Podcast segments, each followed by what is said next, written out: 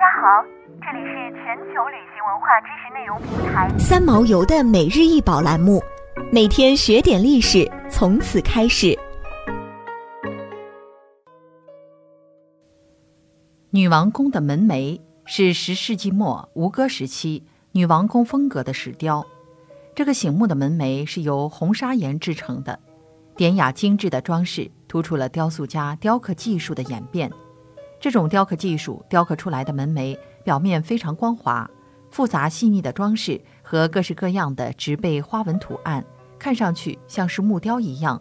刀工流畅细腻，造型繁复圆润，线条纤巧柔美，色彩鲜艳妩媚。这种女王宫风格的石雕，在所有吴哥浮雕中都是首屈一指的，被誉为吴哥艺术之钻。其中，女王宫的门楣更是代表了高棉雕刻艺术的最高境界。位于门楣中心位置的，表示是建造该庙宇的君王所敬拜的神。这个门楣石雕描绘了在植被花纹装饰的弧形壁龛中，站在三头大象上的因陀罗，本为印度教神明，司职雷电与战斗，后被佛教吸收为护法神。他的出场常常是坐在一只三头象上面。严格来说，三头象是有三十三个头的，但高棉的艺术家通常只雕刻其中的三个。在因陀罗的上面是湿婆神，他的坐骑是一头公牛，名为南迪。湿婆神旁边的是他的妻子乌玛，四周安坐着十二个呈敬拜状的印度教圣人。位于石雕中央底端的是卡拉，一种露齿的怪兽，象征时间。他正在咀嚼和吞咽树叶，树叶在他的嘴里向上翻腾，向下滚动，最后从嘴的两侧出来，变成了两只可爱迷人的狮子。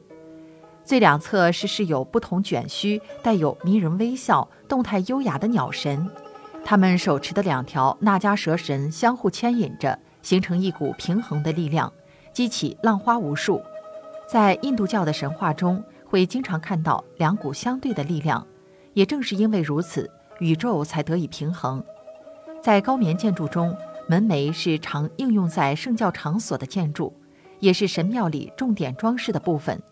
它是水平放置的一块长方形石雕，横跨在山形墙体和两根石柱之间，两侧是壁柱。大多数古典的门楣上面都有着丰富的装饰物，雕刻着关于高棉信仰的文字。基本上，高棉艺术中的门楣主要分为两种类型：植物装饰的门楣和场景描绘的门楣。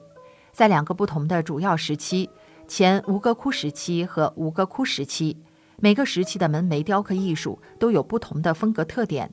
这一般可以通过特定的名称和典型的区域性设计风格来识别。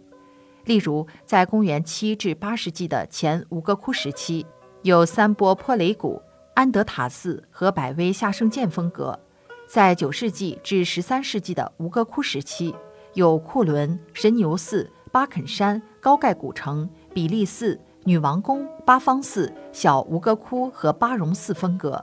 但是从未找到过查焦达山寺风格的门楣。